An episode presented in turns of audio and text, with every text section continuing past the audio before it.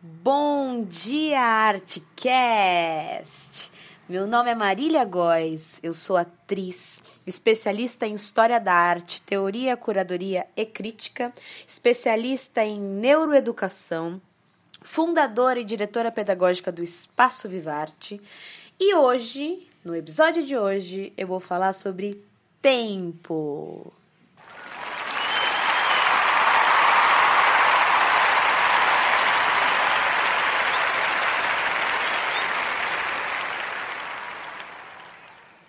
Quanto tempo o tempo tem?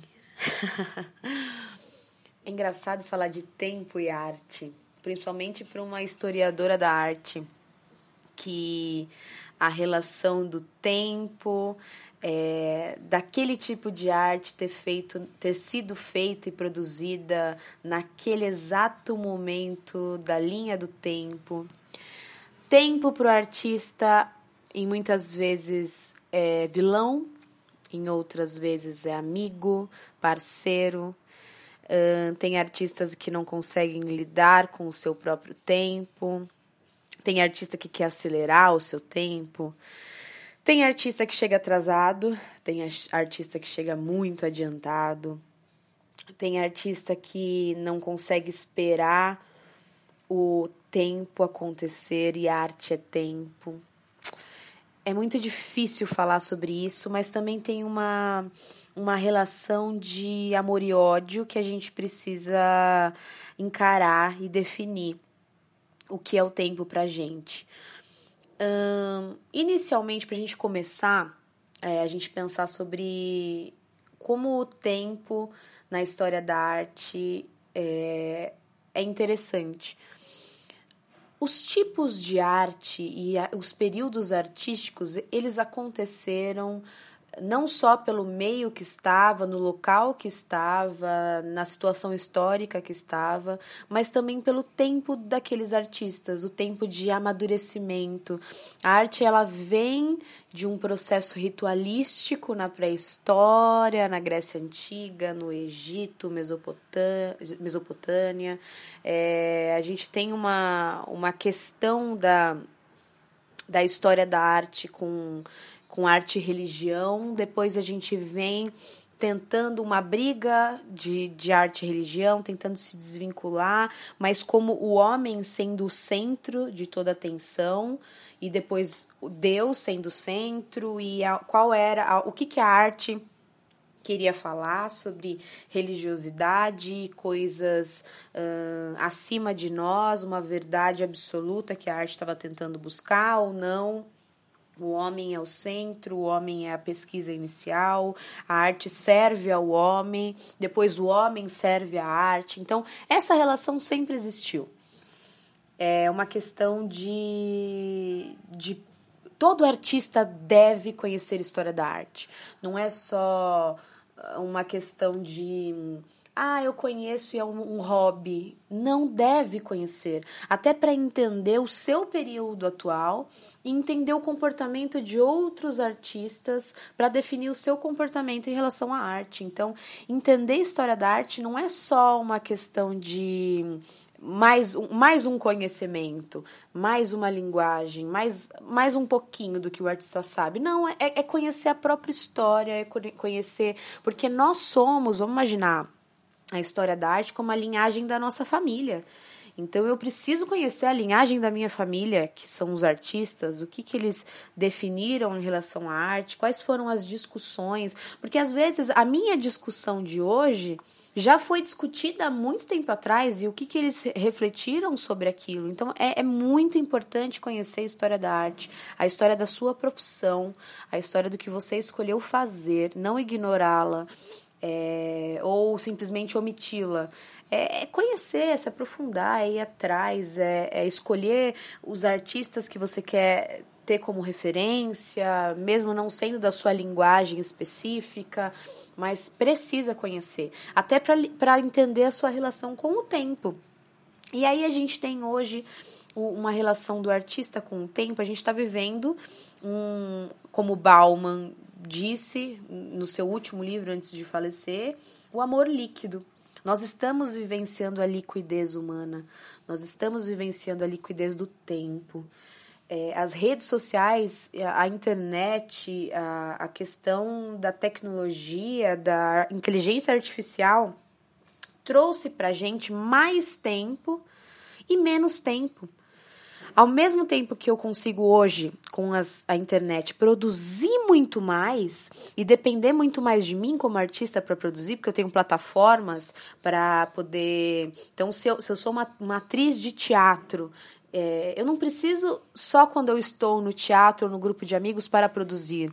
Eu posso produzir um podcast, como eu estou fazendo agora, eu posso produzir um, um, livro, eu posso produzir um, sei lá, um teatro via podcast, eu posso produzir tanta coisa hoje que aí eu acabo não produzindo nada.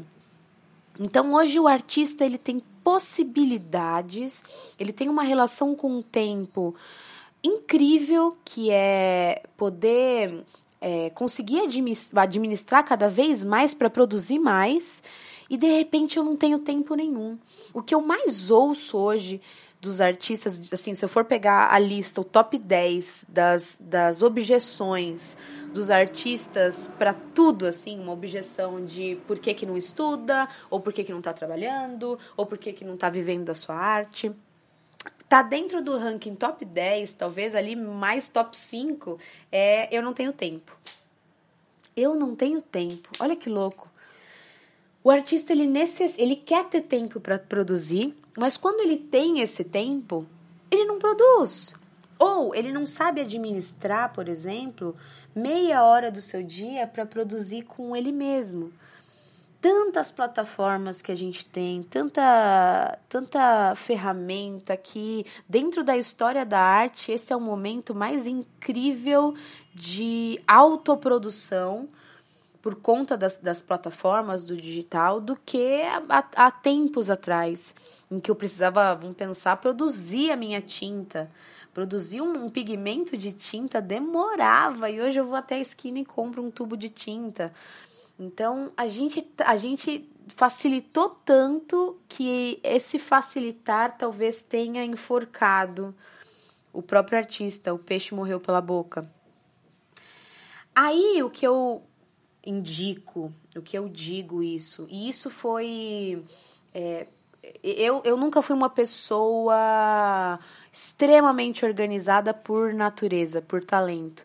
Eu tive que aprender isso até para conseguir produzir mais e com tudo que eu queria fazer. Então, hoje além do Espaço Vivarte, eu tenho outros projetos, eu tô escrevendo como atriz para eu estrear um solo, eu, tô, eu dou aula em outros lugares, ao mesmo tempo eu, eu, eu administro a minha vida pessoal, ao mesmo tempo eu quero assistir arte, eu quero ir ver arte em outros lugares, e eu consigo administrar hoje, mas foi muito duro chegar nesse lugar, foi muito complexo.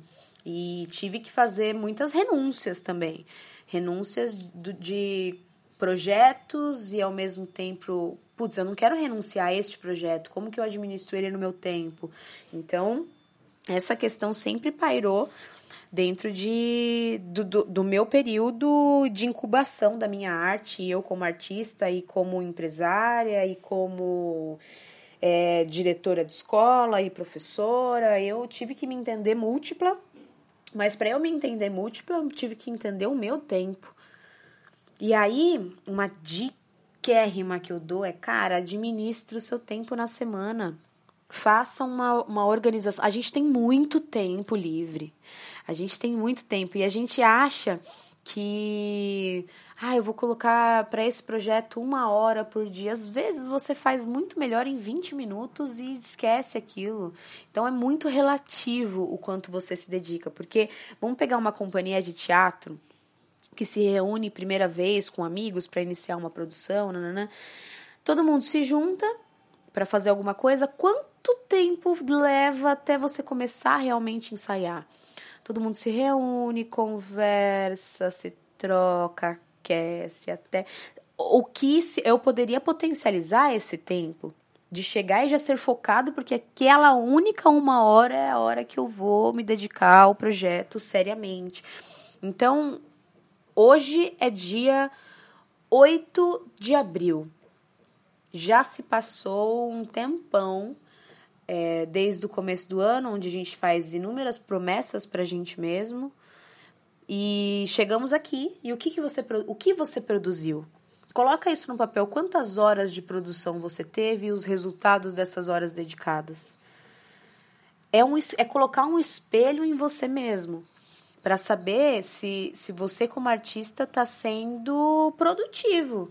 E a gente precisa ser produtivo, porque a gente, como artista, é, a grande maioria das vezes a gente não vai ter um chefe para nossa arte. A gente vai ter chefe se a gente estiver num, num projeto externo, num, enfim, CLT em algum lugar, mas pro meu projeto eu sou meu próprio chefe, então eu preciso bater cartão para mim mesma. Eu preciso entender qual é o momento que eu vou me dedicar e, e se aquele momento eu tô realmente me dedicando ou eu tô no Facebook, quantas horas eu fico nas redes sociais. Então é uma questão da gente refletir, olhar a história da arte, olhar que esse momento que a gente está vivendo agora é um momento onde a gente se entendeu com o tempo, para a gente ter mais tempo, que era o que a gente mais queria porque quando começou a revolução industrial se vendia tempo e eu só tinha tempo no final de semana e hoje não é mais assim. Hoje eu tenho eu fico muito mais tempo nas redes sociais do que realmente me dedicando a um projeto.